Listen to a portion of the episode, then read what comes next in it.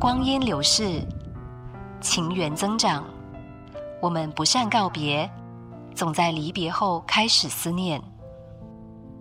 写给天上的你，爸，好久不见了，你好吗？十八个月过去了，日子看似如常，但也不一样了。谈话总是会避开提起你。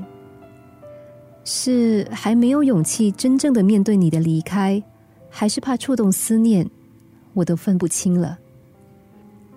还记得很久以前，你曾经指着电视上的老人家问我：“如果有一天，老爸变成那样，皮皱皱的，有很多老人斑，你会不会怕？”我当时静静的看着你，没有给你答案。当时你眼里的期待，我现在想起来都愧疚不已。我现在好想大大声的告诉你，我完全不怕哦。因为照顾你，我莫名其妙变成了孝女。可是我清楚的很，我不孝顺，我性格叛逆，该顶你的话没有少顶过。更早以前，每一次你进医院或身体检查。陪在你身边的都不是我。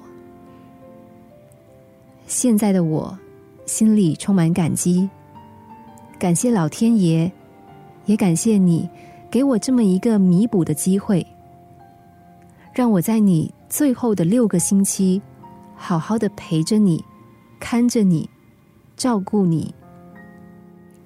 你告别的时候，没有和我说一句话。妈妈说。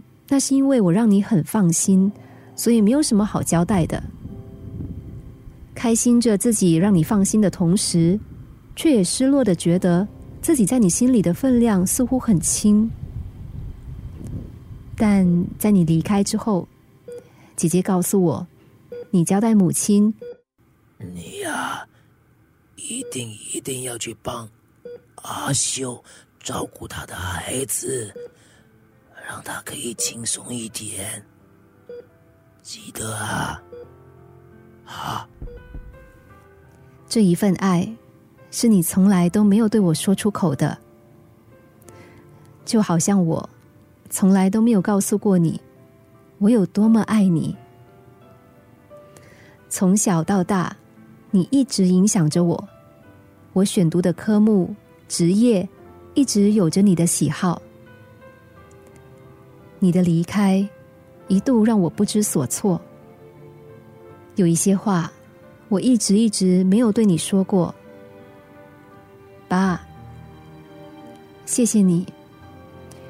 如果没有你，我不会是现在的我。谢谢你，把你人生的最后六年奉献给我，让我可以真正的尽到一个做女儿的责任。爸。下辈子，可以让我再成为你的孩子吗？光阴流逝，情缘增长，我们不善告别，总在离别后开始思念。写给天上的你。